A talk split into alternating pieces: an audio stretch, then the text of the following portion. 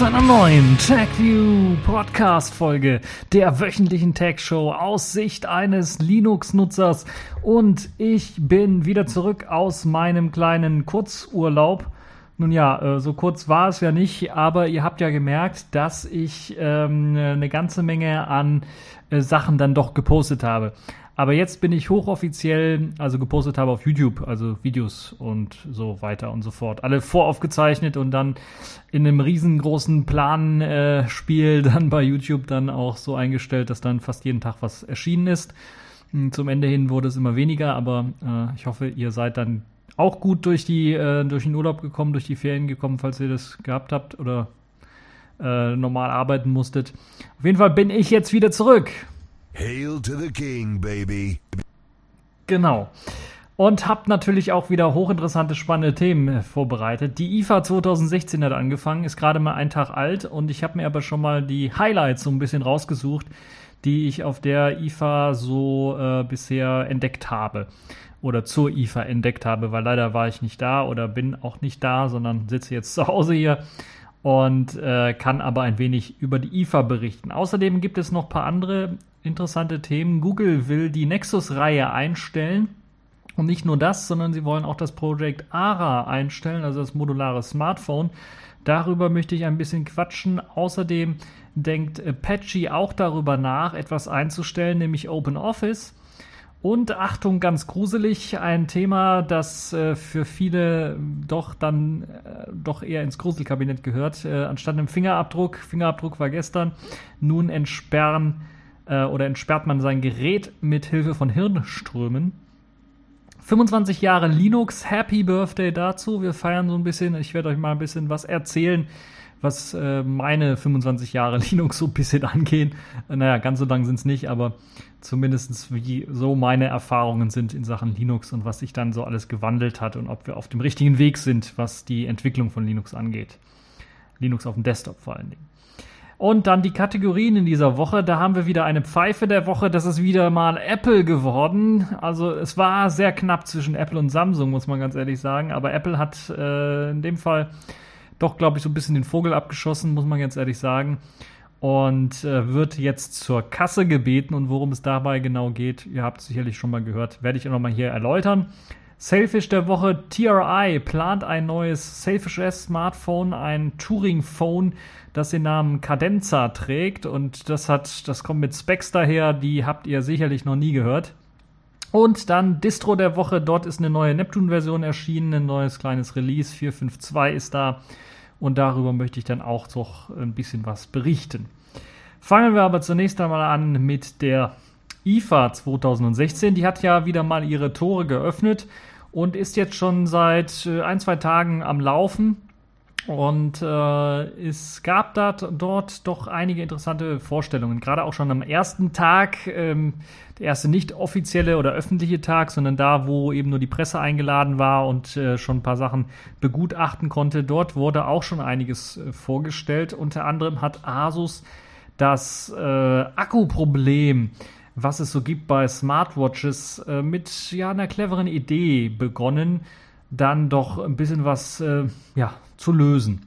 Zumindest ja, ist das eine, ein Versuch, ein erster Versuch, würde ich mal sagen. Und zwar wollen sie das Ganze mit einem Zusatzakku lösen. Jetzt denken einige, uh, das sieht ja dann noch klobiger aus, ohnehin schon, als die Smartphones dann aussehen. Naja, da hat Asus sich etwas einfallen lassen, denn die Smartwatch ZenWatch 3 hat nur 9,95 mm, also etwa 10 mm dick an der äh, dünnsten Stelle und hat diese Smartwatch jetzt vorgestellt. Das heißt, die ist ultra dünn, dünner als andere Geräte. Da sie so ein bisschen gewölbt ist, hat sie natürlich auch eine dicke Stelle in der Mitte bei etwa 10,75 mm. Und ähm, diese doch recht dünne Uhr für eine Smartwatch zumindest so hinzukriegen, da hat man auf einige Sachen verzichtet. Unter anderem ist das äh, Pulsmessgerät weggefallen. Das heißt, ihr könnt die Smartwatch jetzt nicht zum Beispiel als Fitness-Tracker auch noch benutzen, wenn ihr euren Puls messen wollt und aufzeichnen wollt. Das ist also jetzt weggefallen. Aber dafür hat man die Smartwatch ein bisschen was hinbekommen. Und dadurch, dass sie so dünn ist, kann man halt eben dann auch noch einen Zusatzakku dran quetschen und dann sieht es halt eben so aus wie jeder andere handelsübliche Smartwatch, aber hat dann eine längere Akkulaufzeit. Das Display spielt natürlich auch eine wichtige Rolle, ist ein großes Display für eine Smartwatch, 1,39 Zoll und hat auch eine sehr hohe Auflösung mit 400 x 400, also sehr hochauflösend, hochauflösender glaube ich als andere. Und es gibt drei prominente Knöpfe auf der Smartwatch. Also man kennt es so, wenn man so eine Uhr hat, dass man oben rechts, äh, also wenn man eine Uhr auf der linken äh, Hand, am linken Armband tritt, trägt, dann hat man äh, oben äh, rechts einen Schalter, in der Mitte einen Schalter und unten rechts einen, einen Schalter. Und das hat man hier jetzt auch übernommen. Und da sind eben diese zwei Knöpfe, die ausäußeren sind dann frei belegbar und der dritte Knopf in der Mitte äh, auf der rechten Seite, der ist halt der Home-Knopf oder der Home-Button, den Google halt für Android Wear fordert und den darf man also nicht irgendwie frei belegen. Das heißt, der muss immer den Home-Screen aufrufen. Ja, sprich damit ist klar, dass auf dem Gerät ja auch dann die Android-Software drauf läuft, äh, die Android-Software für Smartwatches, also die Android Wear, so heißt sie ja. Und in Sachen Technik steckt dann aber auch noch einiges Interessantes drin, nämlich ein Qualcomm-Chipsatz für Wearables, der Snapdragon 2100 steckt dort drin. Arbeitsspeicher ist 512 Megabyte und der interne Speicher, den gibt es auch mit 4 Gigabyte. Das heißt, ja, so ein paar, ein Podcast oder ein paar Podcasts kann man sich da draufladen. Der interne Akku, der hat eine Nennladung von 340 mAh kann aber dann, wie ich ja bereits erwähnt habe, mit einem sehr dünnen Zusatzakku, den man dann unter die Uhr einfach klemmen kann, weil dort ist ein magnetischer Anschluss, der nicht nur eben zum Aufladen der Uhr dient, sondern auch eben für den äh, von dem ja, Zusatzakku dann genutzt wird. Und äh, man kann halt eben das dort auch anbringen, muss dann vielleicht ein Loch äh, höher sein, sein Armband zubinden äh, aber ansonsten ist da also keine große Einschränkung, was das angeht. Und das ist eben diese clevere Idee dieser Uhr, dass man eben so einen Zusatzakku dort hat, den man zum Notfall dann nutzen kann. Ansonsten soll diese Akkuladung dann einen Tag durchhalten, mindestens. Und dank einer Schnellladetechnik, die verwendet wird, kann es also auch dazu kommen, dass man den ähm, Akku innerhalb von 15 Minuten auf bis zu 60 Prozent laden kann. Das heißt, selbst wenn ihr keinen Zusatzakku habt und das Gerät einfach mal so laden wollt, kurz bevor ihr rausgeht, habt ihr eben die 15 Minuten Zeit, um das auf 60 Prozent zu laden. Und das sollte dann einem auch durch den Tag helfen, so ein bisschen. Ja, bei der Uhr gibt es auch einen Lautsprecher sowie ein Mikrofon. Äh, Telefonate sind aber nicht direkt möglich, also ein LTE äh, oder einen SIM-Kartenslot gibt es dort nicht. Aber Lautsprecher, Mikrofon sind sicherlich auch interessant. Lautsprecher, gerade wenn man Musik hören möchte, 4, 4 GB interner Speicher reichen halt eben aus dafür. Die sollen auch recht gut sein, sollen also dann auch das Handgelenk und vielleicht so ein bisschen die Knochen äh, mit benutzen als Reflektierungsfläche, um dann äh, die Musik so ein bisschen was besser zu machen. Ähm, das Mikrofon kann natürlich dann auch für Gespräche genutzt werden, in Verbindung mit einem Smartphone natürlich. Ja, die Smartwatch von Asus, die ZenWatch 3, soll noch in diesem Jahr herauskommen, im letzten Quartal, also so Weihnachtsgeschäft kann man rund äh, rechnen, so ungefähr. In der günstigsten Variante mit einem einfachen Silikonarmband soll das Gerät 230 Euro kosten und für 250 Euro bekommt man das Gerät dann auch mit einem Echtlederarmband. Also eine schöne Sache. Kommen wir mal weiter. Und gehen wir mal eine neue Geräteklasse weiter. Ja, was heißt neu? Also relativ neu. Die haben wir auch schon zwei, drei Jährchen. Die Convertibles. Und dort hat Acer ein neues interessantes Gerät hergestellt. Ein sehr, sehr dünnes Gerät, wo wir gerade bei dünnen Geräten waren.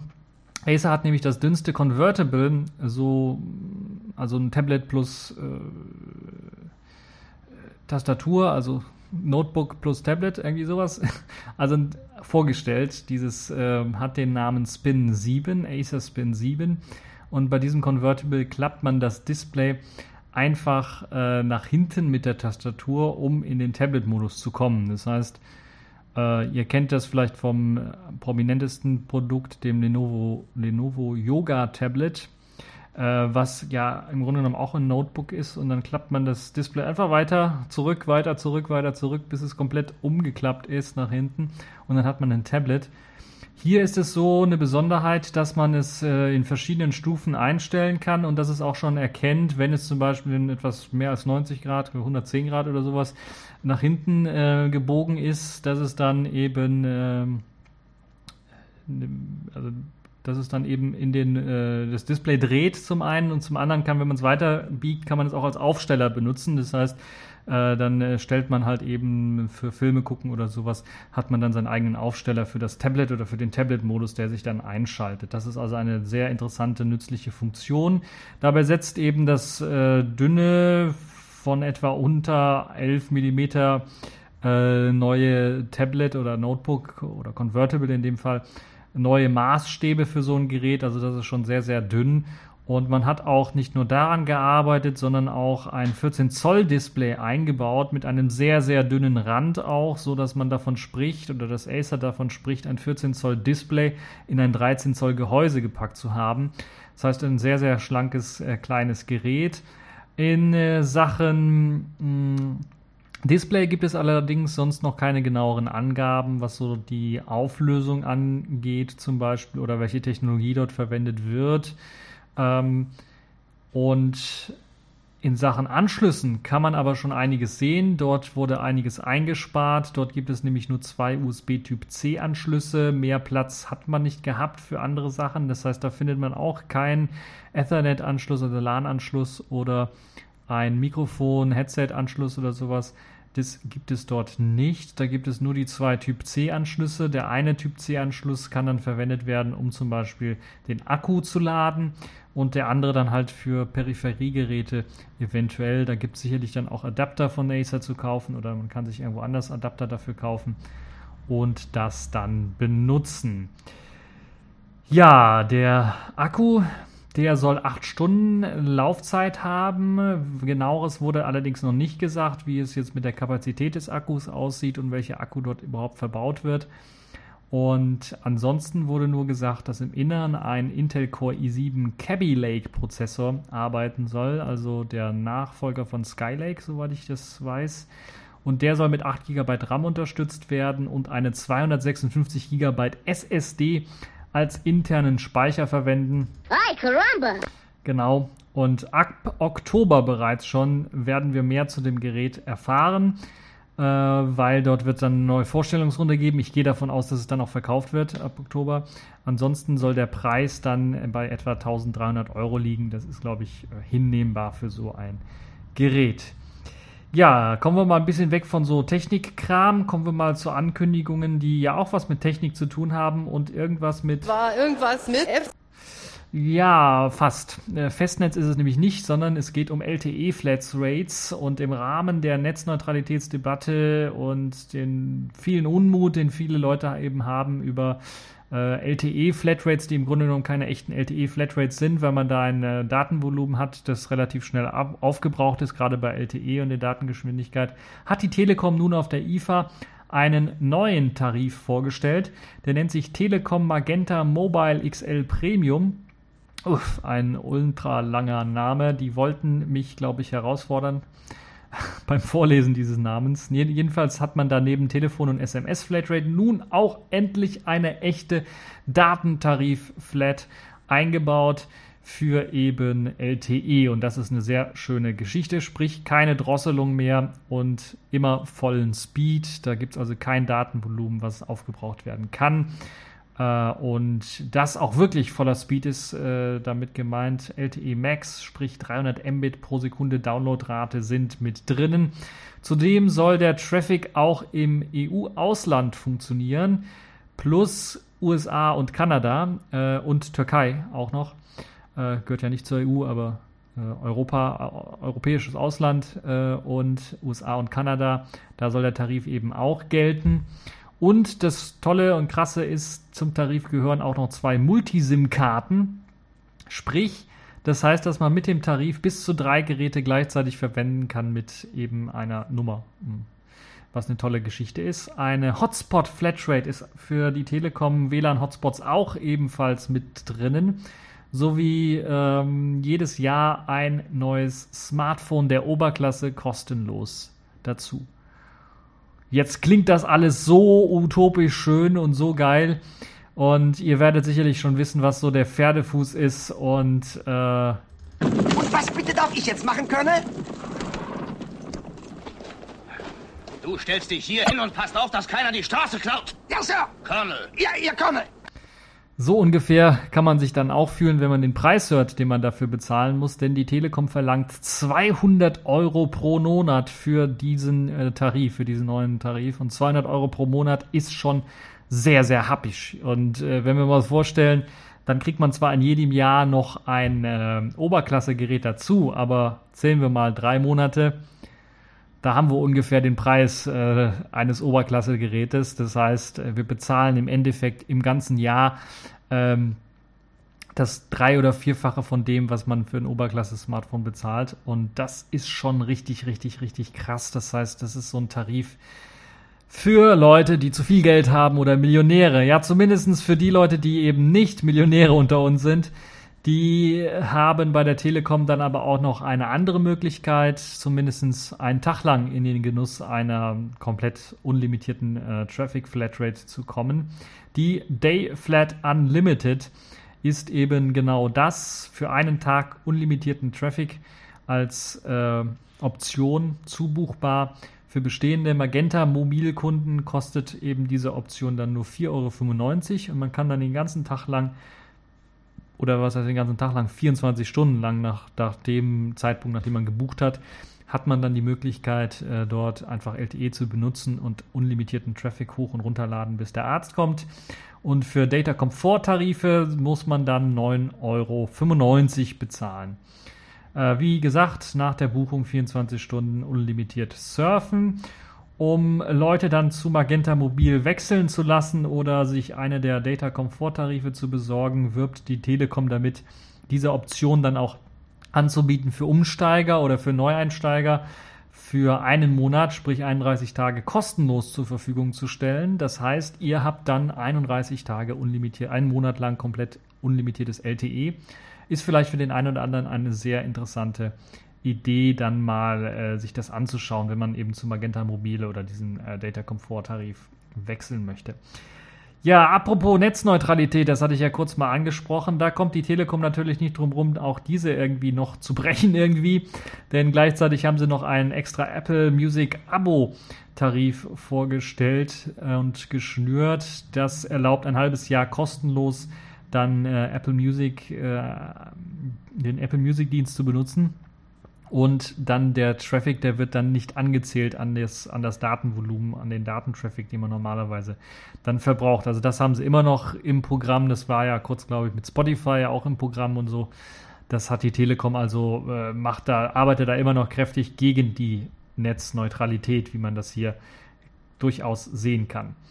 Ja, bleiben wir bei einem anderen großen Mobilfunk äh, Provider, nee, Mobilfunk, ein äh, Mobil-Smartphone-Hersteller, sagen wir mal einfach so, oder einfach Elektronikkonzern Samsung, kleckerte nicht auf der IFA, sondern klotzte richtig oder klotzt immer noch. Ich glaube, die IFA läuft ja noch, wenn wir das hier hören. Und hat mal eine komplette Halle, einfach eine komplette Ausstellungshalle für sich gemietet und ihre interessanten Geschichten dort vorgestellt. Dort werden allesamt äh, die Produkte von Samsung eben vorgestellt, Elektronikspielereien, des koreanischen Großkonzerns. Das heißt, Fernseher, Kühlschränke bis hin zu Smartphones wird alles vorgestellt, was sie eben so haben. Und hier war eigentlich auch der Deutschlandstart oder der EU-Start des Galaxy Note 7 dann großartig geplant, wo dann auch Leute das kaufen können sollten ab diesem Zeitpunkt. Und dieser wurde aber jetzt so ein bisschen verschoben, da es quasi ein, ja, doch durchaus größeres Desaster gibt und eine größere Desastermeldung, die dann zum IFA-Auftakt dafür gesorgt hat, dass Samsung so ein bisschen schlecht dasteht. Und die auch dann fast dafür gesorgt hat, dass ich Samsung als Pfeife der Woche irgendwie bezeichnet habe. Denn es kam zu explodierenden Akkus bei dem neuen Smartphone, dem äh, Galaxy Note 7 oh, das vor allen Dingen vor allen Dingen jetzt schon in Asien verkauft worden ist und bekannt sind dabei 35 Unfälle, wobei noch nicht ganz klar ist, ob es Unfälle sind im Zusammenhang mit ähm, Netzteilen anderer Hersteller oder ob es Unfälle sind, die eben dann auch, auch mit dem Netzteil des äh, Samsung-Gerätes dann auftauchen. Zumindest hat Samsung jetzt reagiert, den EU-Start verschoben und eine Rückrufaktion für aktuell schon verkaufte Geräte gestartet. Sowie dann noch eine neue aktuelle Qualitätskontrolle angefordert für die produzierten Geräte. Wahrscheinlich müssen dort die Akkus ausgetauscht werden, weil die eben das Problem ausgelöst haben. Das wird richtig teuer für Samsung, ja, weil die Geräte teilweise ja schon in den Läden liegen, gerade in Deutschland, Europa und jetzt eben dann wieder zurückgerufen werden neben dem Verkaufs Verkaufsstopp, der ebenfalls verhang, ver, äh, verhängt worden ist. Wie es denn aussieht mit den Vorbestellern, einige haben es ja schon bekommen, die haben dann die Möglichkeit, das Gerät auch zurückzuschicken, sich bei Samsung zu melden, weil Samsung kennt die ja nicht alle namentlich, aber sich bei Samsung dann zu melden und dann äh, das Gerät wieder einzuschicken, dann wird wahrscheinlich der Akku ausgetauscht. Hoffen wir, dass es der Akku ist. Ansonsten für die Leute, die schon haben, die sollten das Gerät nur sehr kurz laden und nur mit dem Originalladekabel laden und unter Aufsicht, also nie über die Nacht irgendwie laden oder so, wie man das vielleicht bei herkömmlichen anderen Smartphones macht. Und immer nur so ein, zwei Stunden laden, das sollte auch ausreichend sein, weil es eben da diese Quick Charge irgendwas 3.0, glaube ich, Funktion schon gibt. Das heißt, das sollte auch sehr schnell äh, laden. Ja, kostenlos kann man dann auch ein Ersatzgerät beantragen, wenn man eben sich bei Samsung meldet. Ob der Defekt jetzt tatsächlich am Akku liegt und ob der reine Austausch des Akkus dann äh, das Problem beheben könnte, weil das könnten auch teilweise Dritthersteller irgendwie machen oder Händler irgendwie machen. Ähm, oder ob es dann doch an der Ladetechnologie grundsätzlich liegt, das wird man dann sehen. Ich weiß jetzt nicht, ob sie eine andere Ladetechnologie hier verwenden als das, was beim Galaxy S7 oder S6 eingesetzt worden ist. Aber äh, ja, müssen wir mal schauen, ob das, äh, ob sie noch glimpflich damit irgendwie äh, daran vorbeikommen oder nicht. Und wichtig ist momentan, dass eben nur diese Galaxy Note 7 Geräte betroffen sind. Also habt ihr ein Galaxy S7 äh, oder ein S6 oder sowas oder ein älteres Gerät, dann habt ihr das Problem in äh, der Regel nicht. Ihr braucht euch da irgendwie keine Sorgen drum zu machen. Aber das war schon ein Paukenschlag, der so ein bisschen schlechtes Licht auf Samsung äh, gelegt hat. Und ich glaube auch zu Recht, weil Samsung wollte eben hier schneller sein als Apple vielleicht mit seiner Ankündigung des neuen äh, Flaggschiffes und hat dann da äh, alle Mühlen in äh, Bewegung gesetzt, um das schnell fertig zu machen, hat dann wahrscheinlich auf Qualitätskontrolle so ein bisschen verzichtet. Samsung fällt da nicht das erste Mal auf, mir fällt das, glaube ich, S7 Active hieß das äh, ein, das ja so ein Rugged-Smartphone sein soll, also so ein Baustellen- oder Bauarbeiter-Smartphone, was man auch mal in den Dreck werfen kann und womit man auch mal tauchen gehen kann oder sowas. Also wasserdicht sollte es sein, aber richtig extrem hart und äh, eben äh, gegen Dreck gehärtet und so weiter und so fort. Und da kam raus, dass es eben nicht wasserdicht war. Es sah zwar so aus wie so ein wasserdichtes Smartphone, aber bei den ersten Tests, die einige Magazine dann gemacht haben, also wir kennen ja die typischen Android-Smartphone-Tests, äh, oder Testmagazine, die es so gibt im Internet. Äh, bei denen ist das eben abgeraucht, nachdem sie ein Wasserbad damit gemacht haben. Und dann kam Samsung auch daher und meinte, ja, wir haben da so ein paar Qualitätsprobleme, das wird bei der nächsten Charge behoben. Und wir tauschen natürlich die Geräte aus. Also das ist nicht das erste Mal, dass Samsung da negativ auffällt. Apropos negativ auffallen, das ist Google in dieser Woche auch, denn Google will die neue Nexus-Reihe nicht die neue, sondern die Nexus-Reihe allgemein, die ganze Nexus-Reihe von Smartphones über Tablets komplett einstellen. Und das ist schon ein hartes Stück, ein ganz hartes Stück. Ähm, gerade wenn man ja doch noch gedacht hat, in diesem Jahr kommen neue Nexus-Geräte. Jetzt hat äh, Google angekündigt, dass eben äh, neue Nexus-Geräte, also Smartphones oder Tablets in Zukunft es äh, nicht mehr geben wird von Google. So bleiben die letzten Geräte, also das Nexus 5X und das Nexus 6P, tatsächlich auch die letzten und natürlich auch weiterhin verfügbaren, die äh, eben Nexus-Geräte waren, die mit einem Vanilla Android ausgestattet daherkamen. Und die werden natürlich auch weiterhin mit Updates auch noch versorgt. Das äh, will Google natürlich sicherstellen. Aber Google plant zwei neue Smartphones. Die waren ursprünglich äh, als äh, Rumors im Internet vorher schon mal ähm, als Nexus-Geräte bezeichnet worden. Die werden weiterhin auch erscheinen. Das sind zwei Geräte, die von HTC gefertigt werden sollen, aber sie sollen dann unter einem komplett anderen Konzept zu haben sein. Das heißt, sie werden nicht der Nexus-Reihe angehören, mit einem Vanilla Android ausgestattet ähm, kommen, sondern sie werden eben mit einer angepassten Oberfläche, mit einem anderen angepassten Konzept daherkommen. Google will in den Geräten dann spezielle Apps und Anpassungen machen, die nicht Bestandteil von Vanilla Android sind. Und äh, wollen sie das halt, die wollen das halt da einbauen. Sie wollen das aber natürlich auch darum machen, um sich ein bisschen von der Konkurrenz abzuheben. Also das gleiche Argument, was die Konkurrenz immer verwendet, um eigene UIs oder sowas zu machen.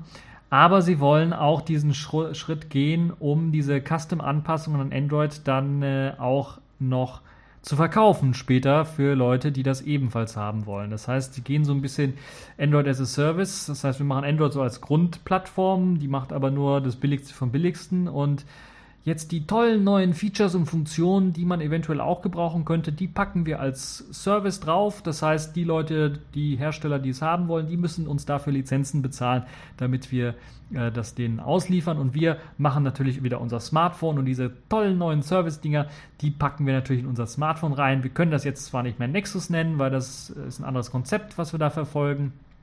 Äh, wir wollen nämlich unsere Apps, unsere tollen Super Services verkaufen. Also nennen wir das Ganze anders.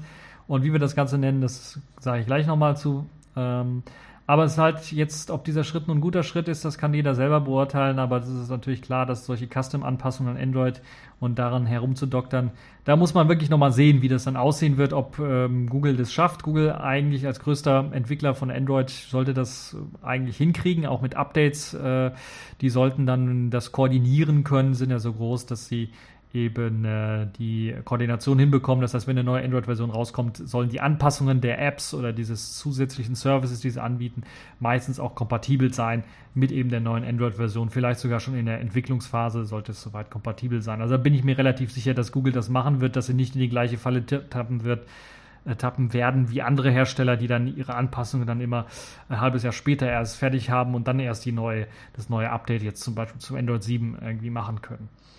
Ja, es kann also nur spekuliert werden, wie die neuen HTC-Smartphones mit äh, Googles Android-Anpassungen dann äh, heißen werden, wie sie dann funktionieren werden, was für Anpassung, Anpassungen es dann sein werden.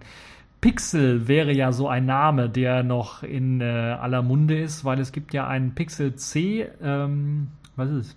Tablet dass man zum Notebook so ein bisschen ausbauen kann. Und dort hat Google ja schon einmal nicht ein Vanilla Android eingebaut, sondern ein Android mit Anpassungen angebaut, die eben für Notebook-Nutzung dann auch genutzt werden können und oder gebraucht werden können. Und das ist das, was Android Police auch berichtet, denn die berichten davon, dass diese neuen Smartphones dann Pixel und Pixel XL heißen werden. Das würde dann also so ein bisschen in diese Namensgebung mit reinpassen. Aber neben der Nexus-Reihe hat Google auch noch was weiteres angekündigt oder zumindest so leaken lassen, nämlich Google hat auch das Project ARA, also das modulare Smartphone, das Google zuletzt nur noch in einer so abgespeckten Version irgendwie vorgestellt hat, wo es dann einfach nur zwei, drei Bauteile gab, die man austauschen konnte und nicht mehr alles. Äh, einzustellen. Das heißt, Google hat jetzt das Project ARA quasi eingestellt oder ja, zumindest gibt es da nichts mehr von zu hören und es ist doch ziemlich enttäuschend aber auch für mich nicht so richtig überraschend, dass es wohl auch für Google zu schwer gewesen war, einen ordentlichen Standard für die ARM-Welt, was Modularität angeht und modulare Smartphones angeht, zu schaffen, weil das ist sehr, sehr schwer, das zu machen. Wir wissen es ja, die Hersteller machen, kochen alle ihr eigenes Süppchen und leider ist es halt so, dass sie eben nicht äh, nichts Kompatibles draus machen und in dem Fall wäre halt eben ein Modul, eine Modulschnittstelle nötig gewesen, die, wo alle Hersteller sagen, okay, da machen wir ein Modul für oder diese Schnittstelle, die mögen wir, wir machen dann Module dafür und dann können Leute eben Sachen einfach austauschen. Die Idee also sehr grandios, aber jetzt auch grandios gescheitert, würde ich mal sagen, nachdem Google erst einmal äh, schon mal einen Prototypen vorgestellt hat, nach dem Konzept, wie es ursprünglich auch gedacht war, war ja ein eigenständiges Produkt, das Google dann einfach als Idee aufgekauft hat. Und jetzt sieht es halt so aus, dass sie dann erst einmal das Ganze abgespeckt haben, indem sie gesagt haben, okay, das Display kann man nicht mehr tauschen, sondern man kann auch bestimmte Teile tauschen, bestimmte Module tauschen. Und jetzt sieht es so aus, dass sie das gesagt haben, das hat überhaupt gar keinen Sinn mehr. Hören wir auf damit, machen wir wieder unsere äh, Blackboxen, also unsere komplett zuen äh, Smartphones, wo man nichts mehr austauschen kann und nicht mal irgendwie den Akku und in Zukunft dann sicherlich auch noch nicht mal die SIM-Karte austauschen kann. Und wie es mit dem Speicher, mit dem Speicherkarte aussehen wird, da befürchte ich zumindest, dass wir vielleicht nicht in kurzer Zukunft, aber in längerer Zukunft dahin gehen werden, dass Google dann sagt, ja, ihr kriegt dann hier Online-Cloud-Speicher, um eure Daten zu speichern. Ihr habt ja doch sowieso alle LTE und dann wird es kein Problem sein, die Daten da auch ähm, hochzuladen. Ja, so bleibt das einzige richtige modulare Smartphone, was es derzeit auf dem Markt gibt, das Fairphone 2. Und das ist schon, schon richtig beachtenswert, weil die haben wirklich ein Konzept geschaffen, ohne dass sie es groß angekündigt haben. Äh, nur als das Smartphone rauskam, konnte man es dann direkt sehen, wo man mit wirklich einigen kleinen Griffen, vielleicht nicht ganz so schön angedacht wie bei dem Project Ara, wo man einfach nur äh, Magneten hatte ganz zu Anfang. Das hat ja irgendwie nicht geklappt, weil wenn das Smartphone auf den Boden fällt, dann werden die ganzen Magneten abgefallen. Jetzt, äh, so Lego-mäßig das Smartphone zusammenbauen müssen. Das ist natürlich nicht so schön. Aber äh, das Fairphone 2 eben mit den, ich glaube, einer Schraube oder zwei Schrauben, die maximal gelöst werden müssen, um dann Module austauschen zu können, ist wirklich eines der am weitest fortgeschrittensten äh, modularen Smartphones derzeit auf dem Markt, die wirklich auch funktionieren, wo man sich also schon Ersatzteile, Ersatzmodule kaufen kann, wo auch schon angekündigt ist, dass es wahrscheinlich ein neues, erweitertes, besseres Kameramodul, Hauptkameramodul dann geben wird in Zukunft für das Fairphone 2. Also Fairphone 2, beide Daumen nach oben, ihr habt es geschafft, was Google nicht geschafft hat, was Google jetzt eingestellt hat. Und das ist wirklich schon beachtenswert und bemerkenswert. Ja, das LG G5, da werden einige sagen, ist ja auch ein modulares Smartphone. Naja, also man kann da zwar Erweiterungen dran packen, aber das erinnert mich dann doch eher an das The Other Half, das man auch beim allerersten Yolla Smartphone gesehen hat. Also das ist eine Erweiterung. Da kann man also nicht irgendwie das Display austauschen oder äh, das Kameramodul relativ einfach austauschen, sondern da kriegt man einfach nur ein paar Erweiterungsgeschichten dran. Kameragriff oder sowas mit ein paar Drehrädchen, um eben Kameraoptionen zu ändern. Ähm, aber das war es dann auch schon im Großen und Ganzen. Deshalb würde ich das nicht als modulares Smartphone bezeichnen. Nun ja, das dazu. Kommen wir mal weiter, gehen wir mal zu einer weiteren Einstellung, die irgendwie äh, ansteht, nämlich Apache denkt offen und ehrlich über die Einstellung von OpenOffice nach, Apache OpenOffice, wo wir eben ähm, dann auch äh, gehört haben, dass da doch einiges drunter und drüber lief bei OpenOffice, gerade in der letzten Zeit Dort hat jetzt eben äh, eine generelle Zukunftsdiskussion rund um Open Office hm, gestartet, da hier dem Vorsitzenden der Apache Open Office Project Management Komitees die Reaktion auf Sicherheitslücken im Projekt deutlich zu langsam geht, man also viel zu lange braucht, um diese zu fixen und zu lösen. Und es sieht laut seiner Analyse einfach so aus, dass dem Projekt die Manpower fehle, um eine gesunde Entwicklung zu gewährleisten. Und dann kommen noch ein paar organisatorische Schwierigkeiten dazu. So sollen etwa nur rund sechs Entwickler an OpenOffice momentan arbeiten. Und die Koordination soll nicht so richtig funktionieren und soll nicht so richtig optimal laufen. Das Ziel ist es jetzt erst einmal, die Koordination zu verbessern, um so eben die Entwicklung voranzutreiben und dann zu sehen, ob mit besserer Koordination die Entwicklung beschleunigt werden kann, besser gemacht werden kann und ob dann die Manpower nicht eventuell doch ausreicht, wenn man halt koordiniert an so einem Projekt arbeitet. Wundert mich dann doch schon recht, äh, weil ich glaube, IBM doch großes Interesse an Open Office hatte und dort einige Entwickler für abgestellt hat. Und äh, hoffe, dass das ähm, dann doch äh, sich einigermaßen wieder fängt, weil so ein einziges großes Office-Paket neben, ja, da gibt es ja noch Calligra Suite, da hört man auch immer weniger von.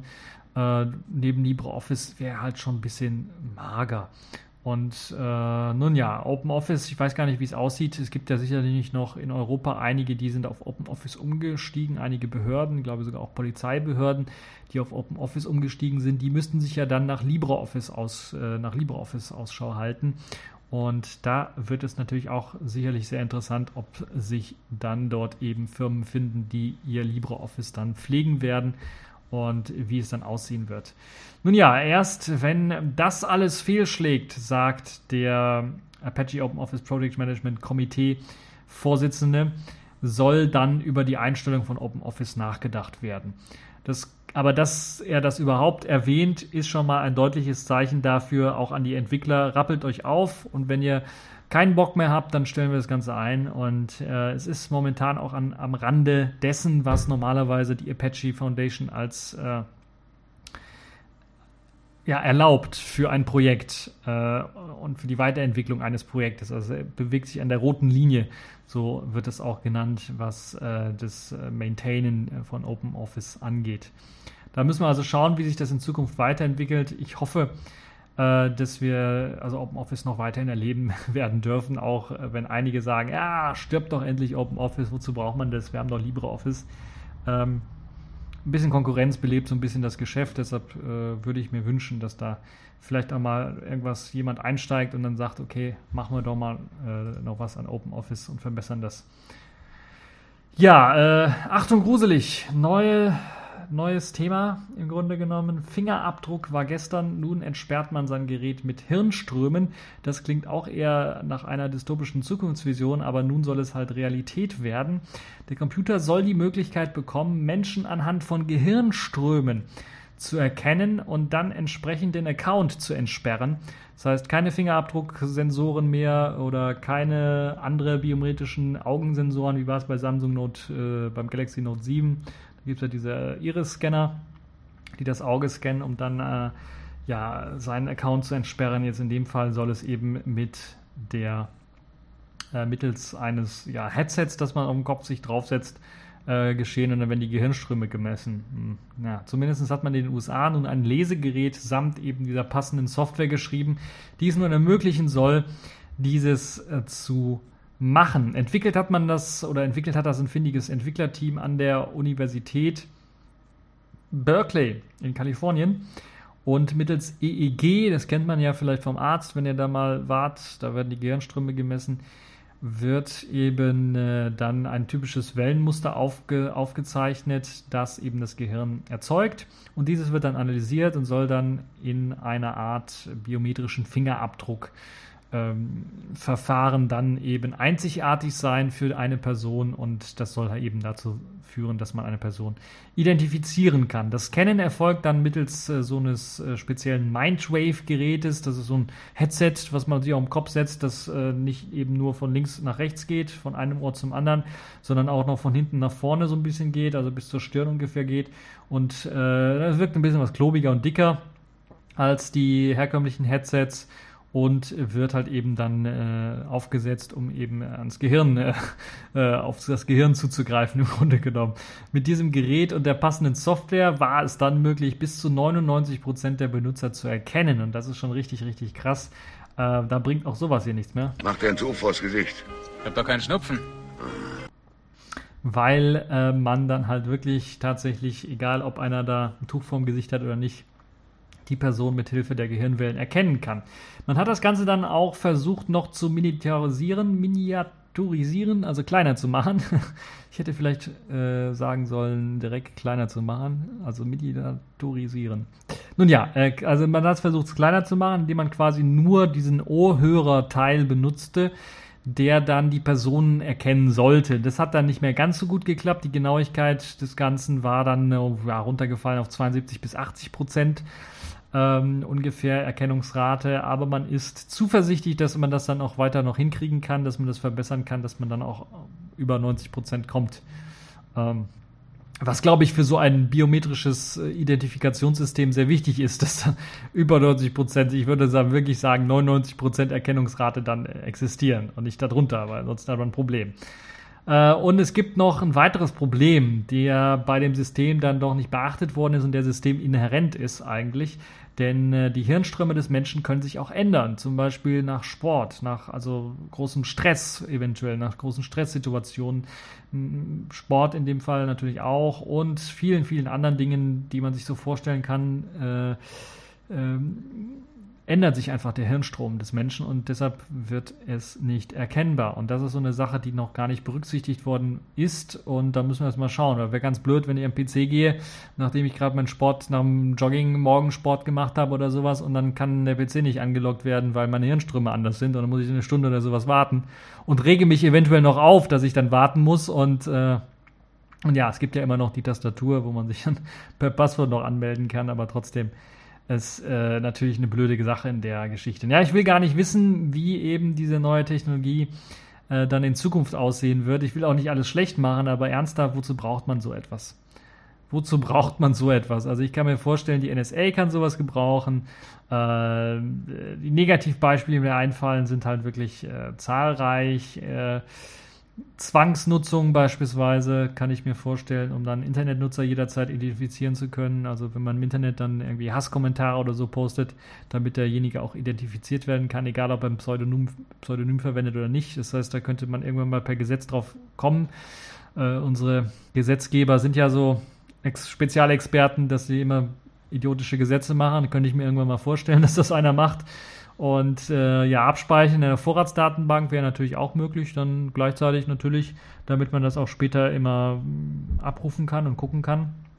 Und natürlich dann auch eventuell dann nicht nur Gehirnströme messen, sondern vielleicht auch mal mit Hilfe von Bildern, Sound oder Gerüchen dann auch gezielt steuern zu können. Weil wenn man das messen kann, dann kann man natürlich auch, indem man äh, ein bestimmtes Bild, ein bisschen Sound oder vielleicht auch einen Geruch, je nachdem, ob sowas dann irgendwann mal kommt, zum Geruchsfernsehen oder sowas, oder so eine einfache Geruchskassette oder sowas, die man am Smartphone anschließt, gibt es ja schon, also ist ja nichts komplett Neues. Ähm, das dann zu verwenden, um dann gleichzeitig zu messen, wenn ich jetzt diesen Sound abspiele, dieses Bild zeige, wie verändert sich mein Gehirnstrom? Und kann ich ihn damit dann manipulieren auch? Also kann ich die Leute damit manipulieren? Und das hat dann natürlich auch besondere Geschichten, äh, also besondere Bewandtnis. Äh, jetzt steht ja jetzt auch wieder eine Wahl an, beziehungsweise am Sonntag wird ja auch gewählt in Mecklenburg-Vorpommern, soweit ich weiß. Und es sieht halt so aus, dass man dann natürlich Wahlwerbespots auch sieht.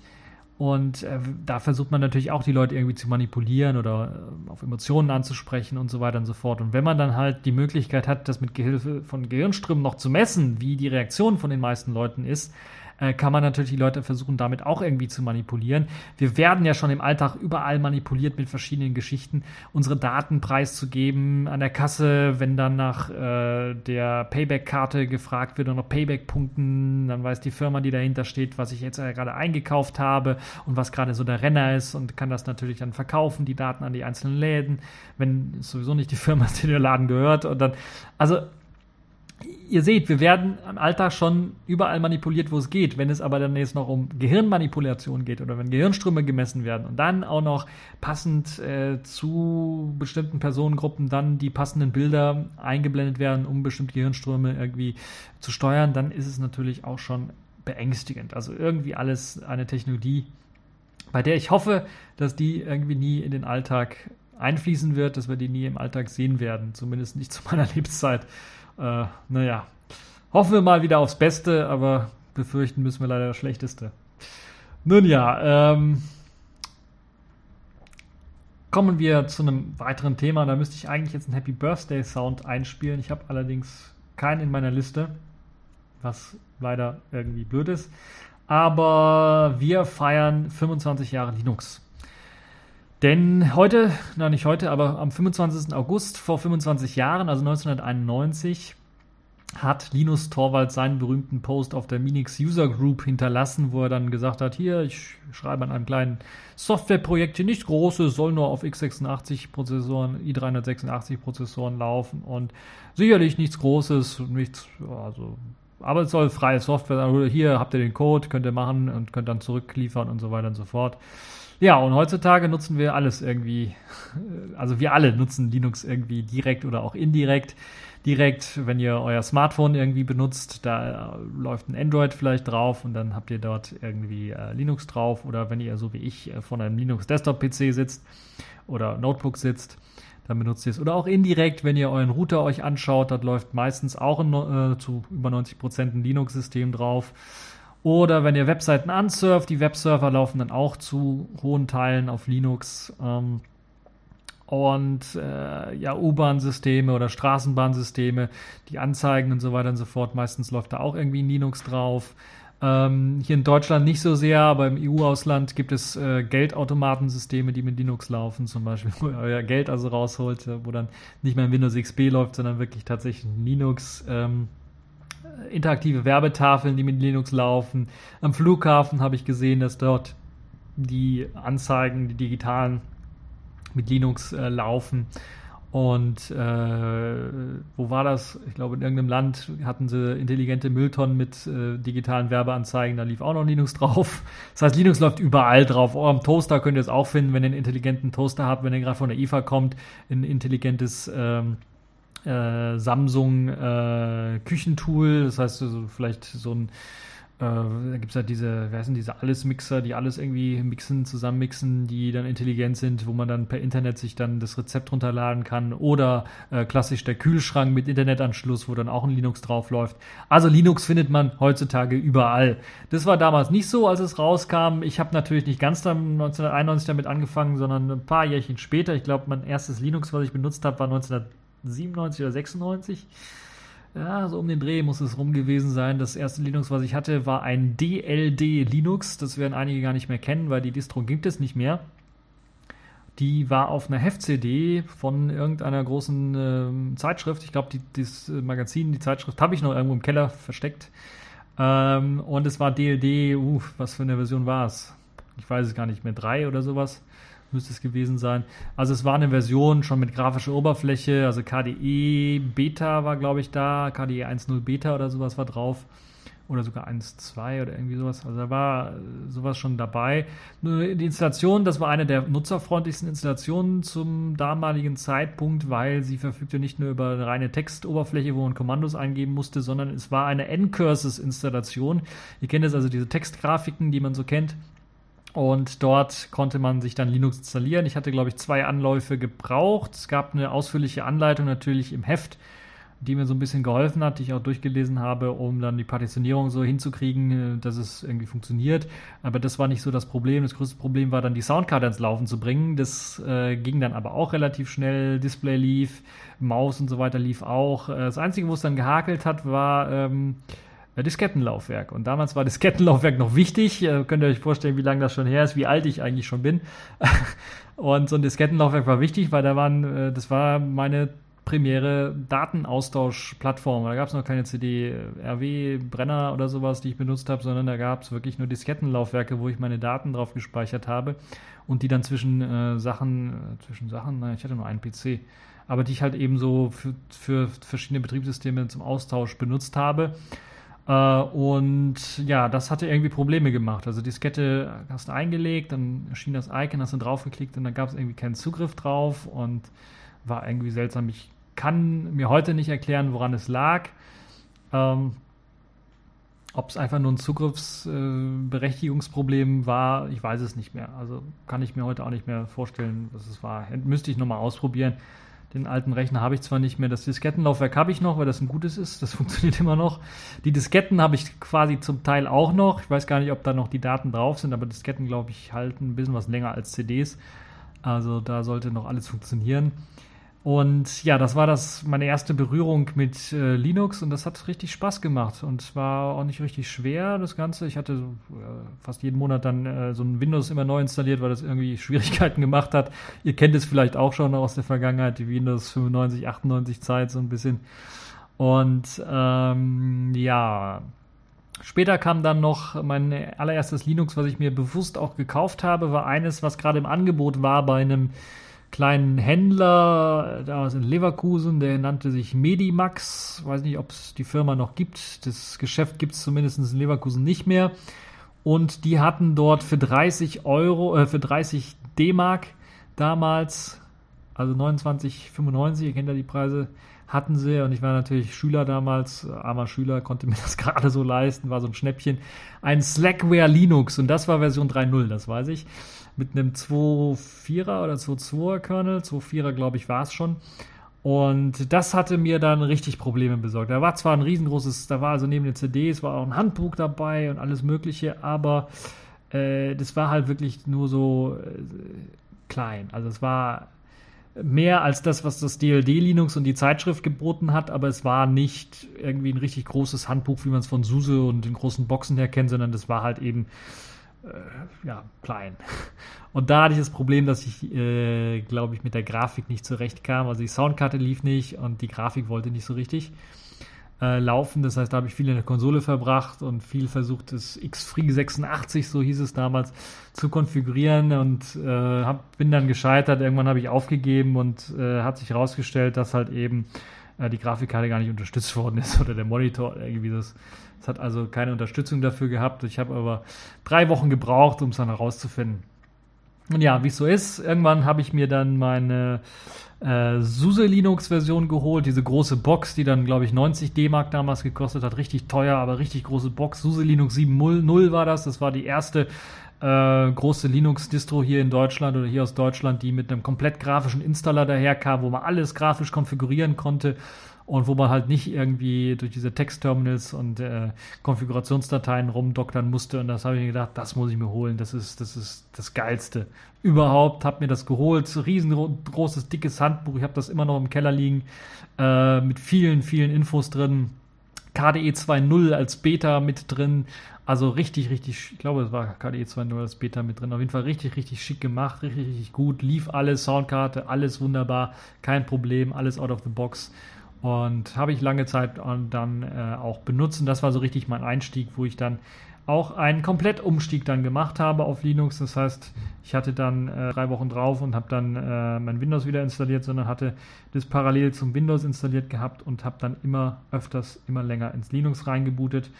Außer wenn halt ein paar Sachen nicht funktioniert haben, die ich benutzen wollte, dann bin ich zu Windows wieder gewechselt äh, und ja, das ging dann eine Zeit lang gut. Dann gab es halt die 7.2er, 7.3er Version. Irgendwann gab es, glaube ich, irgendeine 7er Version in der Computerbild als das einstiegsfreundlichste Linux überhaupt. Alle müssen jetzt Linux nutzen, so quasi Computerbild. Ihr kennt ja die Bildschlagzeilen, Computerbild auf dem gleichen Niveau etwa. Äh, ja, damals vielleicht nicht ganz so schlimm, aber äh, ja, das habe ich mir dann auch noch geholt. Irgendwann kam noch ein SUSE Linux 8.0 dazu, auch wieder diese große Box, die konnte ich mir dann wieder leisten und äh, mit äh, noch mehr Papierkram, ich glaube KDE 3.0 als Beta dabei. Aber da waren immer irgendwie die Beta-Versionen. Nun ja, irgendwann kam noch ein Red Hat 7 irgendwie dazwischen, glaube ich. Die Box war ein bisschen was teurer, ich glaube 120 D-Mark hat sie damals gekostet. Und die habe ich mir nur geholt, weil da waren auch Spiele für Linux dabei. Da waren wirklich, glaube ich, zwei oder drei Spiele-CDs äh, dabei von äh, Loki Games äh, wo man halt auch Spiele unter Linux spielen konnte. Und ich habe neben den ja herkömmlichen Spielen, die man so kennt, Tetris oder ähm, äh, Pac-Man oder sowas, was man so kannte, so richtig ja, klassische Titel, Railroad Tycoon oder sowas kannte man auf Linux nicht. Ich habe mir das geholt. Maßgeblich auch wegen, während der, wegen der Spiele, aber natürlich auch um Red Hat Linux so ein bisschen kennenzulernen. Das war als größter Konkurrenz zu SUSE Linux galt damals.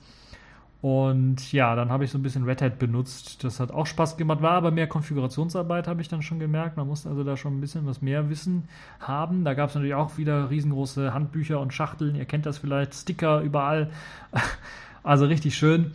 Und ja, das waren so meine ersten Berührungsjahre mit Linux und irgendwann bin ich dann, ich bin dann auf das Red Hat 7 komplett umgestiegen und nach einem Jahr oder sowas dann wieder was umgestiegen. Ich glaube, SUSE 9 oder sowas oder irgendwann, ah, ich weiß es gar nicht mehr ganz genau. Es kam dann eine neue SUSE-Version, die ausprobiert. Mandrake Linux dann auch nochmal ausprobiert, 7.2 oder sowas war es auch relativ einfach zu steuern, kontrollieren. Wichtig war natürlich immer, dass alles out of the box irgendwie bei mir funktioniert hat und äh, das war damals ein bisschen was schwieriger, weil da konnte man sich eine Linux-Version nehmen, da hat dann äh, die Soundkarte funktioniert, aber der Bildschirm nicht richtig. Äh, eine andere, da hat dann die Soundkarte auch äh, nicht funktioniert und der Bildschirm aber richtig. Also da gab es immer so Probleme und Schwierigkeiten und äh, ich habe mir dann die verschiedenen Distros ausgesucht jedes Mal und nicht so sehr auf den Kernel oder sowas geachtet, weil theoretisch müsste ja der Kernel, aber naja. Damals waren die Unterschiede auch ein bisschen was größer. Ihr habt ja, ich habe ja gesagt, Slackware 3 und äh, Slackware 3 war, glaube ich, schon drei oder vier Jahre alt, als ich mir das auf CD geholt habe. Das heißt, naja, wurde da immer noch verkauft. Äh, da war alles anders. Da hatte man auch kein richtiges Internet, wo man sich das alles runterladen konnte. Da musste man noch in Läden rennen und sich diese ganzen Dinger holen. Irgendwann hatte ich dann auch vernünftiges Internet. Zumindest habe mir dann dann äh, auch übers Modem damals noch, das ja richtig teuer war, wo man dann pro Minute oder sowas bezahlen musste, ähm, mir dann sogar eine erste Linux-Distro runtergeladen äh, mit äh, und damals waren die Linux-Distros natürlich auch noch viel größer. Also da muss man sich mal vorstellen, wenn man sich da ein Gigabyte runtergeladen hat, dann hat man da eine Woche lang gesessen oder gar noch länger. In dem Fall waren es dann so kleinere Linux-Distros, die dann nur 350, 400 Megabyte hatten. Ähm, und ja, CD-Brenner hatte ich dann damals auch, konnte das dann draufbrennen. Und irgendwann kam dann äh, natürlich auch Canot, äh, nicht Canotix, Knoppix daher, was ich ausprobiert habe. Äh, Live-System, richtig spannend gewesen und so weiter und so fort. Ja, das lief dann so weiter. Das waren so meine ersten Berührungsjahre mit Linux. 25 Jahre Linux. Ich hoffe, ihr habt, ihr habt jetzt so einen Eindruck bekommen. Ich könnte natürlich jetzt noch eine Stunde lang reden und müsste eigentlich eine, eine eigene Sendung dafür machen. Aber wollte das nur mal kurz erwähnen. Das sind so die ersten Berührungsjahre gewesen. Ich glaube, ab 1999 hatte ich dann Linux komplett immer im Einsatz. Äh, noch nicht Windows komplett abgelöst. Das war dann, ich hatte, war noch Windows Beta-Tester für Windows XP und kam dann auch noch glaube ich, also ich kam, bekam die Betas und bekam dann sogar noch Windows 2003 Beta, das kann ich mich noch daran erinnern. Und dann äh, spätestens ab dem Jahr war Ende Gelände, dann hatte ich nur noch Linux drauf, äh, von Windows nicht mehr viel gesehen und es sogar gelöscht zu einem Zeitpunkt irgendwann, als es nicht mehr so richtig funktionierte. Und ja, das ist so mein Weg gewesen. Ja, ich möchte die Sendung nicht äh, allzu lang machen. Wir haben jetzt schon fast eine Stunde gequatscht, deshalb, oder ich habe eine Stunde gequatscht, ihr habt zugehört. Ich will euch nicht voll quatschen. Deshalb kommen wir jetzt mal äh, zu den Kategorien in dieser Woche. Accepted. Connecting. Complete. System activated. All systems operational.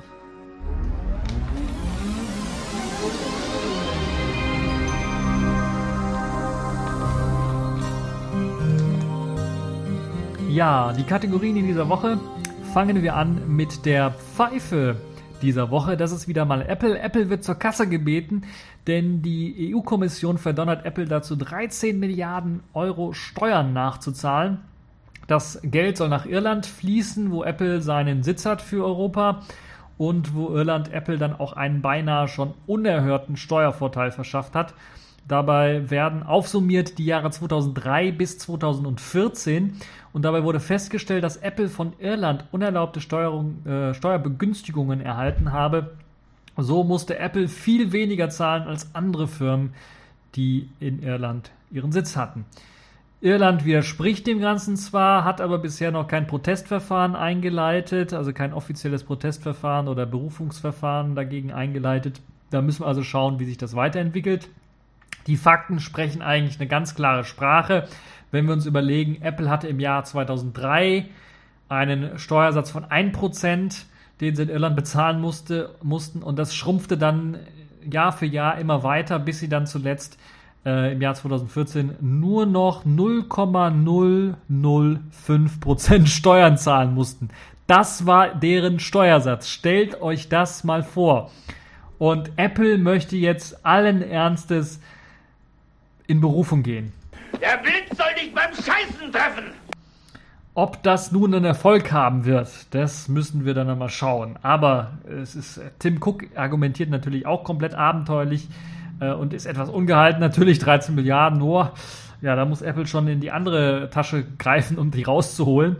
Äh, aber der ist natürlich etwas ungehalten über die ganze Geschichte und bezeichnet das Ganze als Crap, also als Mist, könnte man sagen und politisch als Anti-Amerikanismus, der das ganze Verfahren geleitet haben soll. Ja, das ist natürlich schon ein ganz, ganz starkes Stück. Stellen wir uns mal vor, also nun ja, Tim, so sieht es dann doch nicht ganz so aus. Stellen wir uns mal vor, eine Firma in Irland macht eine Million Euro Gewinn und bezahlt von diesen eine Million Euro Gewinn 50 Euro. 50 Euro Steuern. Also wenn die Firma selber nicht merkt, dass da irgendwas schiefgehen muss, also da kann ich wirklich auch nicht mehr viel zu sagen. Also das läuft doch nicht mit rechten Dingen zu.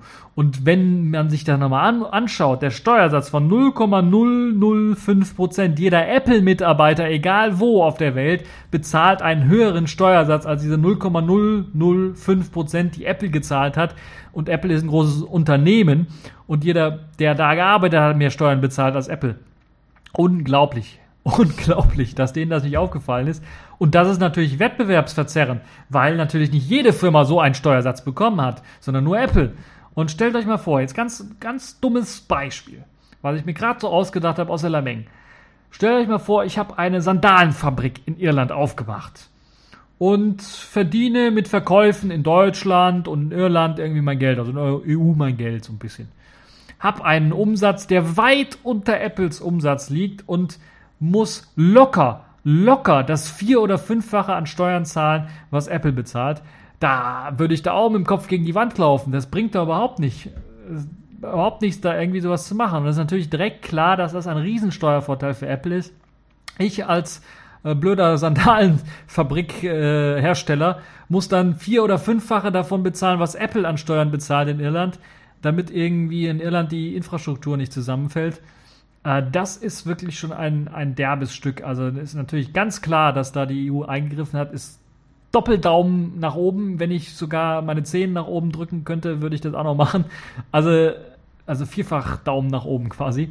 Dafür, das ist natürlich äh, klipp und klar, dass man da äh, sagt, das geht doch nicht mit rechten Dingen zu, bezahlt das nach. Irland will das Geld nicht haben. Ich weiß nicht warum. Also wenn ich kostenlos Geld geschenkt bekommen haben möchte, also Irland, wenn ihr das Geld nicht haben wollt, ich nehme es sehr gerne.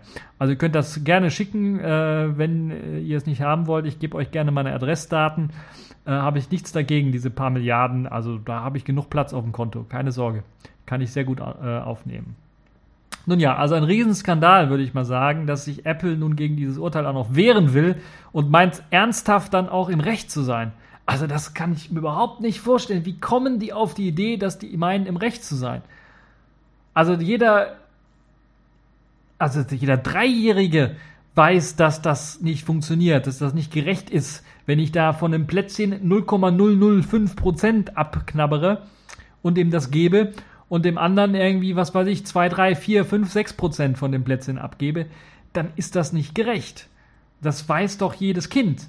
Ich weiß nicht, was sich Apple dabei denkt. Also ganz ehrlich, das ist geradezu widerlich schmarotzerisch, was Apple da gemacht hat, weil sie halt eben nicht, weil sie es eingeklagt haben bei der, bei der irischen äh, Steuerbehörde oder sowas, sondern dass sie da nichts gegen gemacht haben, obwohl sie gesehen haben, dass das so funktioniert.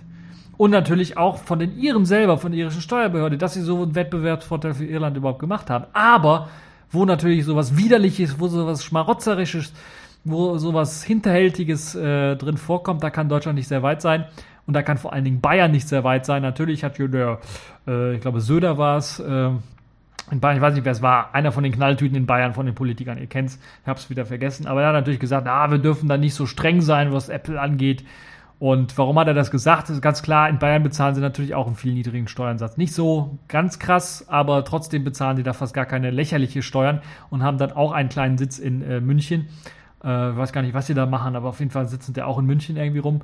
Und da will natürlich Bayern, dass Apple da bleibt und deshalb hat er dann so einen Spruch rausgeklopft. Also egal, was ihr jetzt von Apple-Produkten halten mögt, das ist ein dermaßen unsoziales Verhalten von Apple selber, dass es, dass ich es im wahrsten Sinne zum Kotzen finde, was sich Apple hier leistet, weil sie das ja merken, dass sie, oh, wir machen was weiß ich, wie viel Millionen oder Milliarden Gewinn und bezahlen da hup, das Dreck, das, das, das Schwarze unter unseren Fingernägeln. Das bezahlen wir dafür nur als Steuern. Da kann doch was nicht stimmen. Also wenn Apple mal sozial ein bisschen eingestellt wäre, was das angeht, und Steuern zahlen hat was mit Sozialen zu tun. Apple, das müsst ihr auch mal checken. Also das bezahlt eure verdammten Steuern ordentlich, wie jeder andere auch, und handelt euch nicht Megadeals irgendwie aus zu Lasten aller anderen ehrlichen Steuerzahler. Das muss man ganz ehrlich sagen. Ansonsten kann man auch Apple hier in Deutschland die Lizenz entziehen. Die dürfen keine Geräte produzieren und dann ist das äh, Problem auch gelöst. Wäre ich auch nicht, habe ich auch nichts dagegen. Ich äh, habe äh, kein Problem, äh, auf Apple-Geräte zu verzichten. Ganz ehrlich.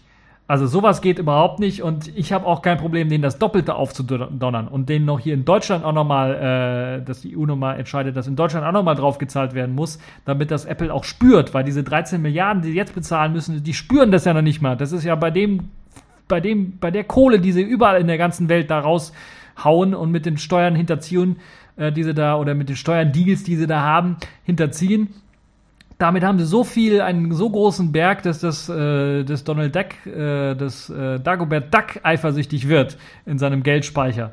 Nun ja, also das dazu, ich will mich nicht weiter aufregen, ist verdammt heiß draußen und äh, Blutdruck, ihr wisst schon, ich komme ja gerade aus dem Urlaub, da kann ich das ein bisschen mich mehr aufregen, ohne dass ich jetzt gleich irgendwie in Ohnmacht falle wegen zu viel Aufregung, aber naja äh, kommen wir mal wieder ein bisschen was runter und kommen wir mal zu einem weiteren Thema, was eigentlich auch ein Aufregerthema ist, aber in einer anderen Hinsicht so ein bisschen, weil das ist so ein Thema äh, Selfish der Woche und äh, da könnte man eigentlich schon fast sagen, Oh nein, nicht du schon wieder. Es geht um die Firma TRI, die ja das Turing-Phone gemacht hat. Und die waren ja eher ja, unzuverlässig, würde ich mal fast schon behaupten.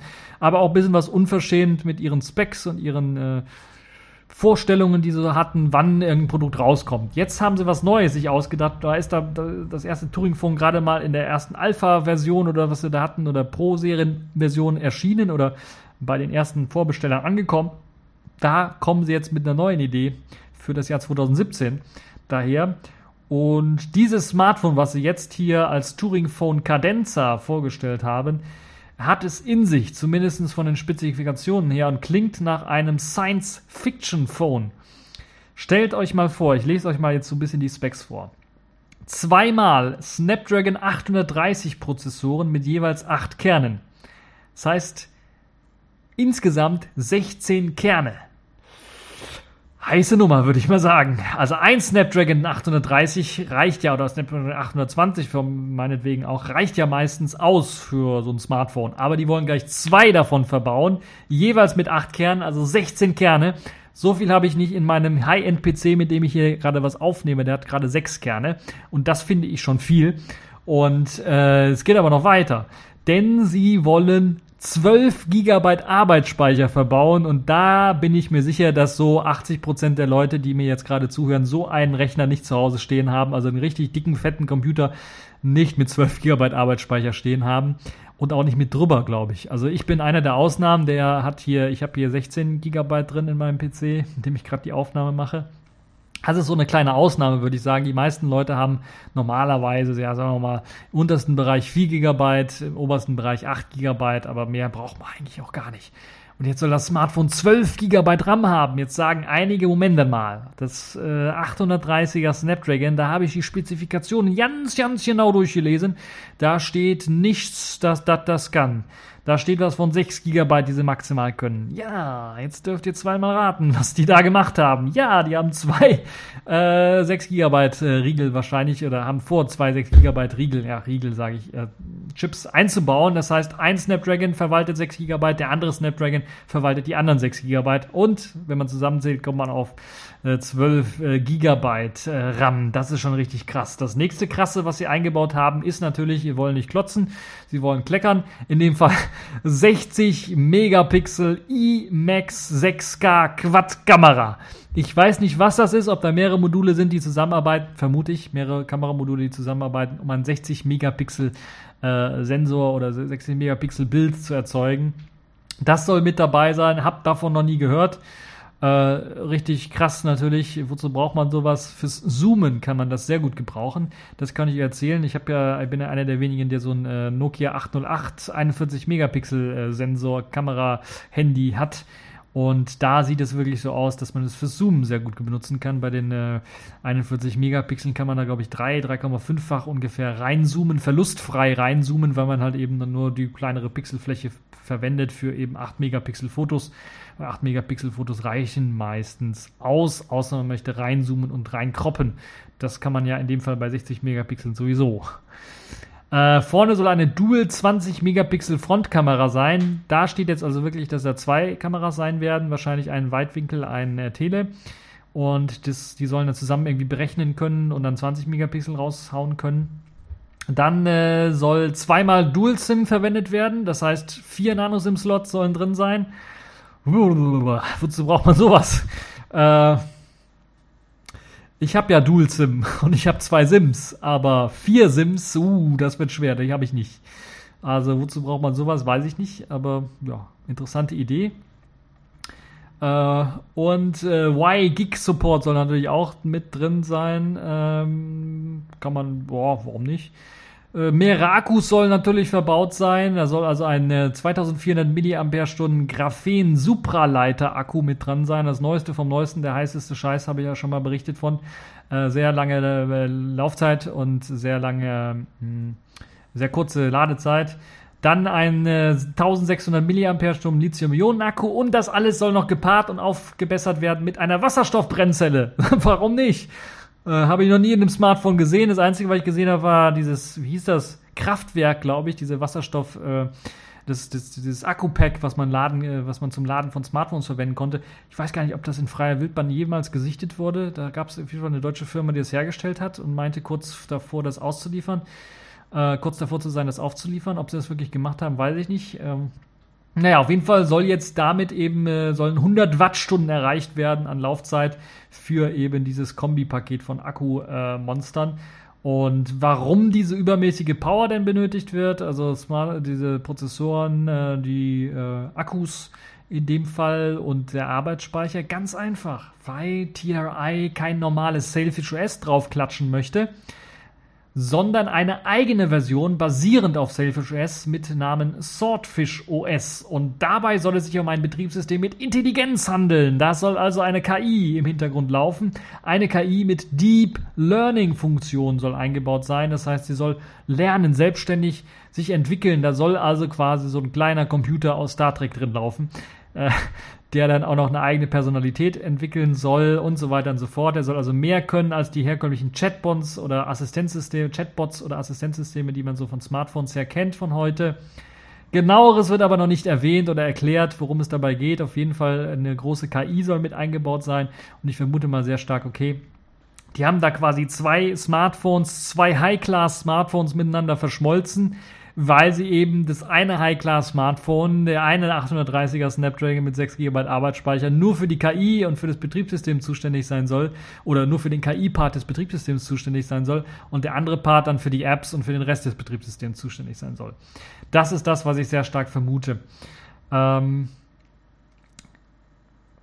ja, das ist das, was ich dazu sagen kann.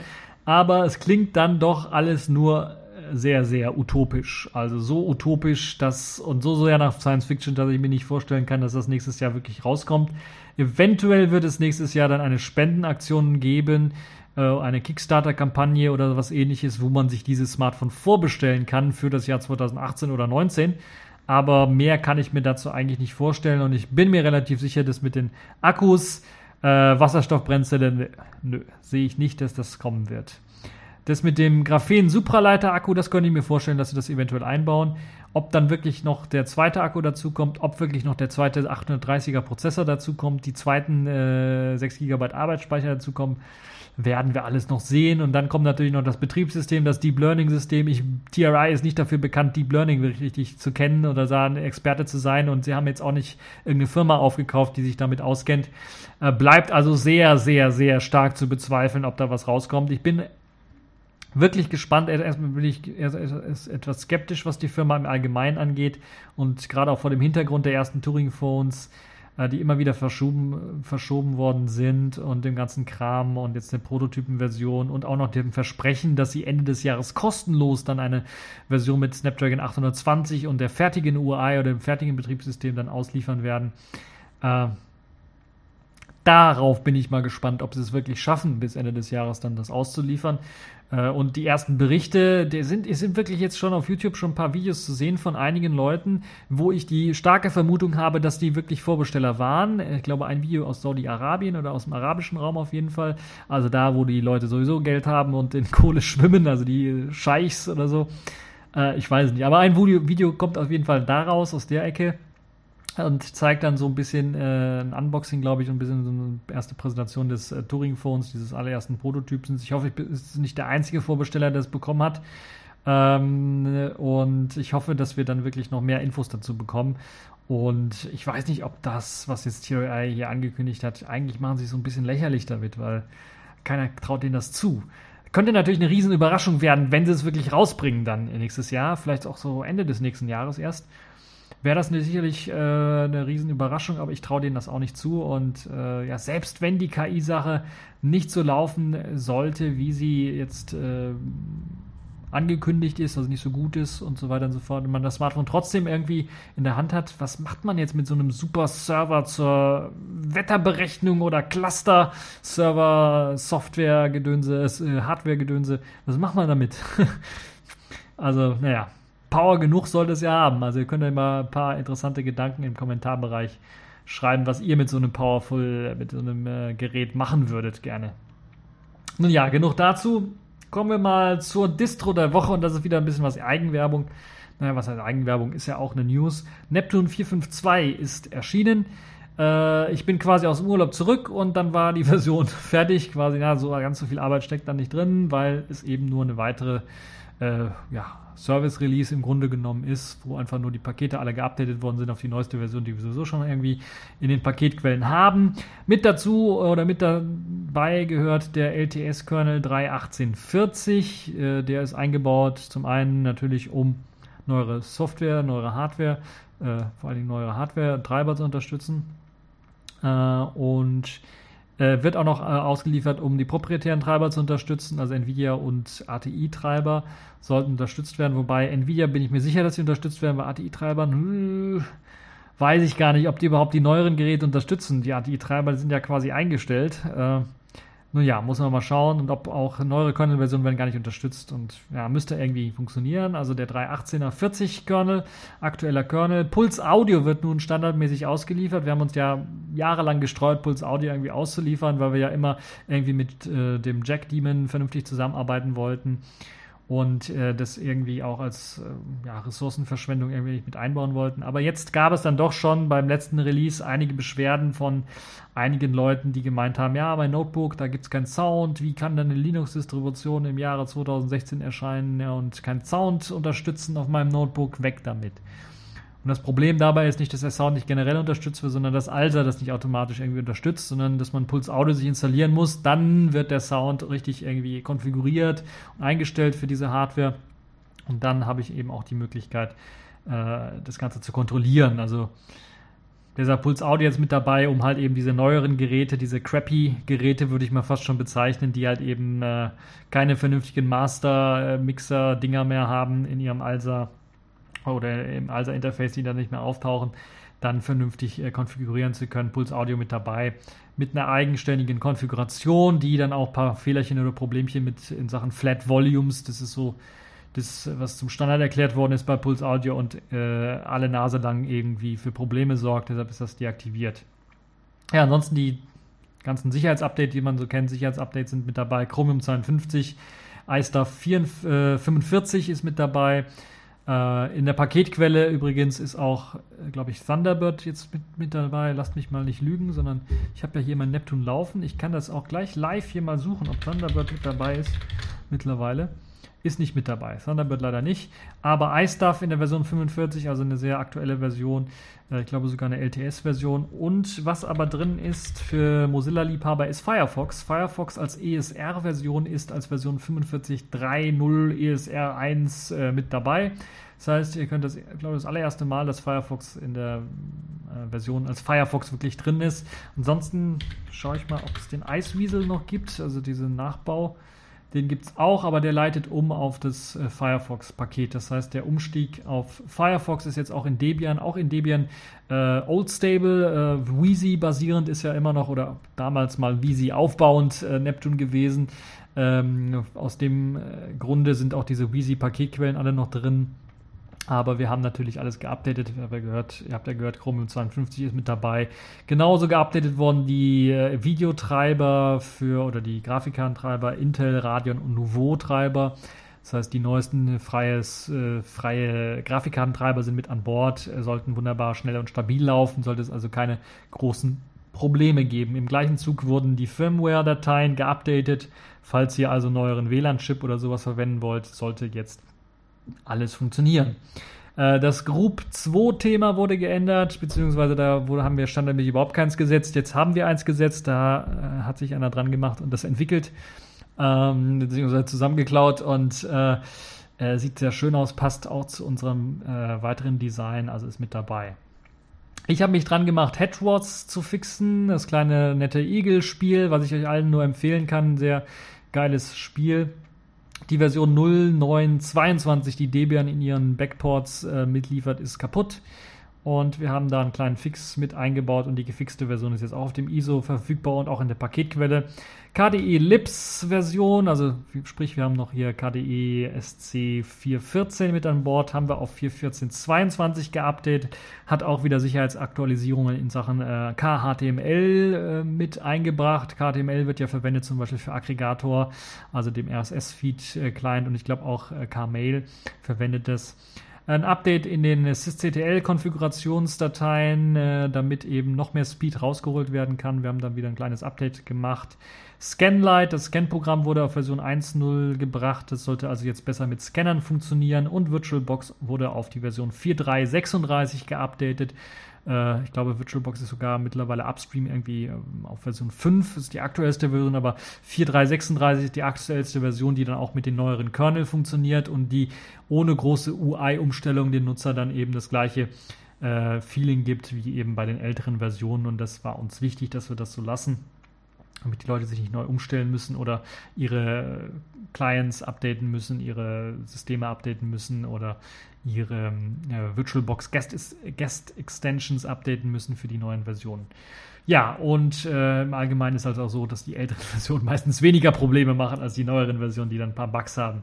Nun ja, das also dazu. Also Neptune 452 ist da. Ich kann alle nur sagen, probiert das einfach mal aus. Äh, gibt uns euer Feedback, wenn ihr noch eine ultra stabile Destro, äh, Desktop-Distro haben wollt, die bis 2018 unterstützt wird. Ist eine LTS-Version, deshalb wird es bis 2018 äh, noch supported von uns. Wir bemühen uns da regelmäßig dann auch die ISOs zu updaten, falls ihr dann irgendwann mal äh, jetzt in zwei, drei Monaten nochmal auf die Idee kommt, das zu installieren. Aber wenn ihr jetzt euch Neptune anschauen wollt, dann lohnt es sich, diese 452er Version zu installieren mit den äh, genannten Sachen. Ansonsten kann ich euch noch sagen, äh, Kernel, LTS-Kernel, da haben wir auch den 4.4er im Angebot. Der funktioniert dann nicht mehr mit den proprietären Treibern, aber ist in einer aktuellsten Version 4.4.19 enthalten und wir aktualisieren den auch regelmäßig, weil ich habe den hier auf einigen Rechnern auch laufen äh, damit meine Hardware ordentlich unterstützt wird. Äh, der 31840er läuft natürlich auf der Hardware auch genauso gut, aber ich möchte natürlich auch ein paar neue Sachen ausprobieren und der 44er Kernel ist halt eben auch äh, das, äh, was wir dann auch unterstützen. Das heißt, neben dem 318er Kernel aktualisieren wir auch äh, sehr regelmäßig den 44er Kernel, der auch ein LTS-Kernel ist, also die, ich glaube, der Vorgänger LTS-Kernel, äh, den, der Nachfolger LTS-Kernel vom 318er Kernel. So. Genug Kernels, genug Linux, genug Gequatsche, genug TechView Podcast Show. Äh, TechView Podcast Folge. Shows gab es ja genug auch schon. Das war's für diesen TechView Podcast. Ich hoffe, er hat euch gefallen. Ein bisschen was länger geworden. Ich musste natürlich ein bisschen was Zeit aufholen für das, was ich euch äh, geklaut habe in den letzten paar Wochen, wo ich äh, quasi Urlaub gemacht habe oder äh, frei gemacht habe vom TechView Podcast. Keine Angst, es wird auch weiterhin regelmäßige Videochens auf YouTube geben, auch zu Selfish OS und dem ganzen Gedönse, aber nicht mehr in der Häufigkeit, in der das äh, vorher der Fall war, wo ich einfach mal einen ganzen Tag lang alles, was ich so rausquatschen wollte vor meinem Urlaub, dann gemacht habe, einen ganzen Tag lang aufgezeichnet habe und das dann verteilt auf die verschiedenen Tage dann einfach mal als Video immer hochgeladen habe. Und ja, ähm, das war's für diese TechView Podcast Folge und bis zur nächsten Folge.